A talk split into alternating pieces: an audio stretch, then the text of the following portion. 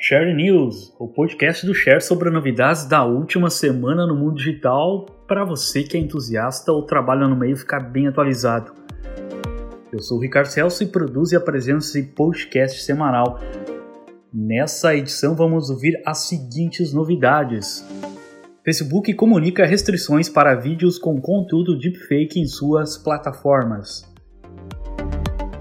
Spotify começa a testar anúncios em seus podcasts. Tumblr cria iniciativa com conteúdo para combate de cyberbullying e desinformação em sua plataforma. Twitter lança uma ferramenta especial para pesquisadores acadêmicos. Samsung apresentou seu novo assistente virtual. Então vamos ouvir os detalhes de cada novidade.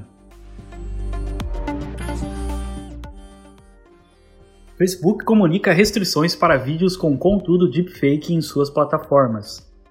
Então o Facebook anunciou no dia 6 de janeiro uma mudança em sua política e agora vai passar a banir de todas as suas plataformas fotos e vídeos que foram manipulados e possuem um conteúdo aí de forma deepfake que é basicamente são conteúdos frequentemente criados por inteligência artificial ou algoritmos de aprendizagem de máquina.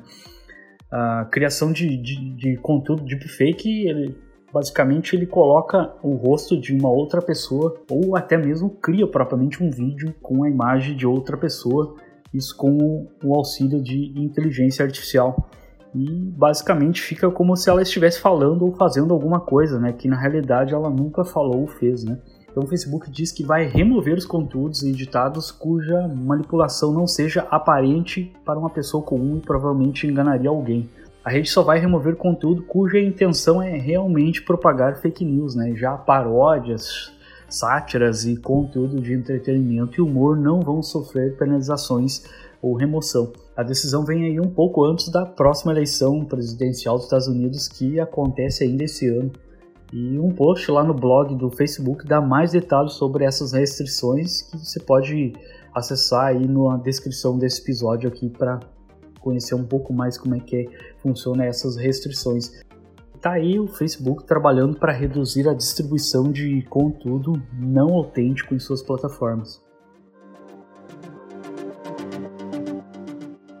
Spotify começa a testar anúncios em seus podcasts. Após aí um ano de vários investimentos aí na área de podcast, o Spotify pretende começar a usar todo tipo de informação disponibilizada aí por seus clientes para ajudar a, direcionar os anúncios certos aos públicos dos programas exclusivos produzidos pela empresa, né? Então, a primeiro momento, esse teste só vai ser aplicado em produções próprias do Spotify, em seus podcasts, mas que aí abre precedente para quem sabe no futuro inserir publicidade em podcasts de terceiros dentro da plataforma. Né? O algoritmo funciona mais ou menos como voltado para publicidade na parte de músicas, né? onde permite que o Spotify aproveite dados como localização, tipo de aparelho e idade do usuário para definir o tipo de anúncio ideal para cada conta.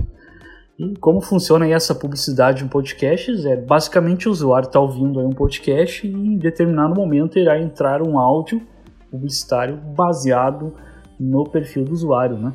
Por momento, esse teste só vem sendo aplicado para programas originais da plataforma e prevê o uso de informações como localização, tipo de aparelho e idade do ouvinte para segmentar publicidade.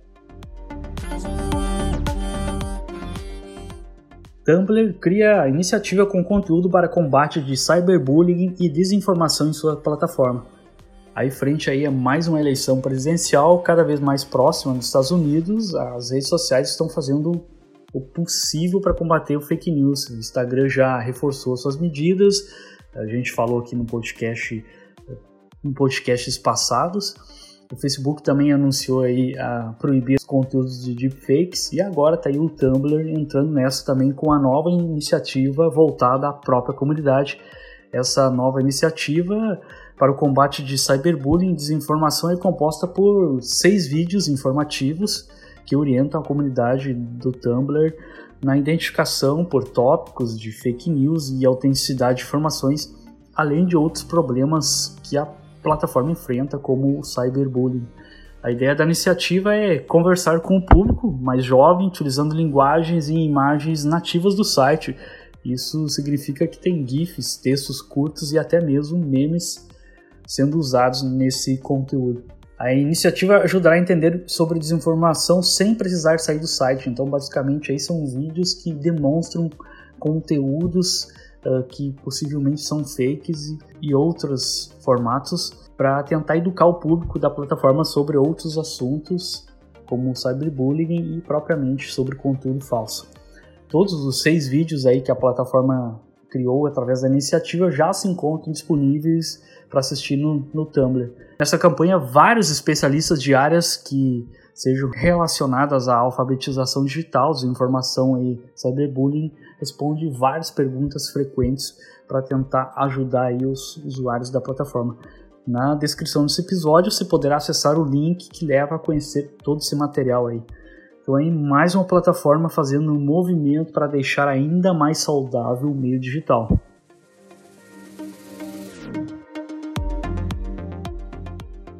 Twitter lança uma ferramenta especial para pesquisadores acadêmicos.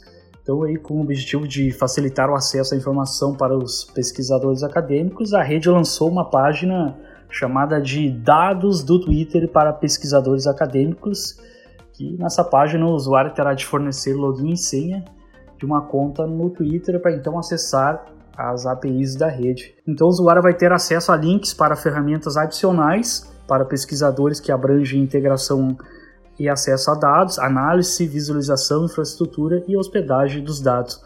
O Twitter disse Abre aspas, no ano passado trabalhamos com muitos de vocês da comunidade de pesquisa acadêmica. Aprendemos sobre os desafios que vocês enfrentam e como o Twitter pode apoiá-los melhor em seus esforços para avançar na compreensão da conversa pública. Fecha aspas.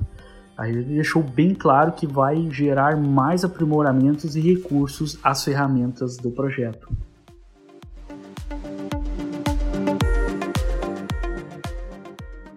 Samsung apresentou seu novo assistente virtual. Direto da CES 2020, a empresa apresentou o robô doméstico chamado de Bali, que basicamente é no formato de uma pequena bola amarela equipada com inteligência artificial de alto padrão.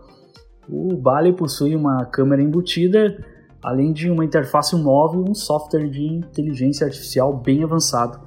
A Samsung diz que o Bali utiliza a inteligência artificial para ser um robô de segurança ou um assistente fitness ou uma ferramenta para ajudar idosos que se conectam com dispositivos inteligentes em suas casas e pode ser até amigo de seus filhos. A Samsung diz, abre aspas, acreditamos que a inteligência artificial é o futuro do atendimento personalizado. Vemos a inteligência artificial no dispositivo como central para experiências verdadeiramente personalizadas. Ele coloca você no controle de suas informações e protege sua privacidade enquanto ainda oferece o poder da personalização. Fecha aspas. A gigante coreana aí não compartilhou nenhuma informação sobre quando seu assistente pode ser lançado, quanto custará e quando vai chegar nas lojas. Né? Sem dúvida é mais uma opção junto aos assistentes virtuais já existentes no mercado, como Google, Amazon e Facebook.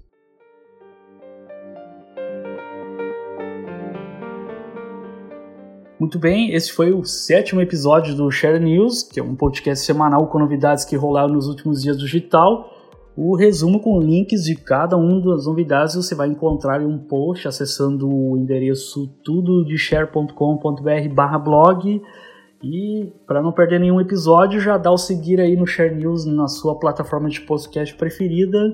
Muito obrigado pela sua companhia nesse episódio e até a próxima edição.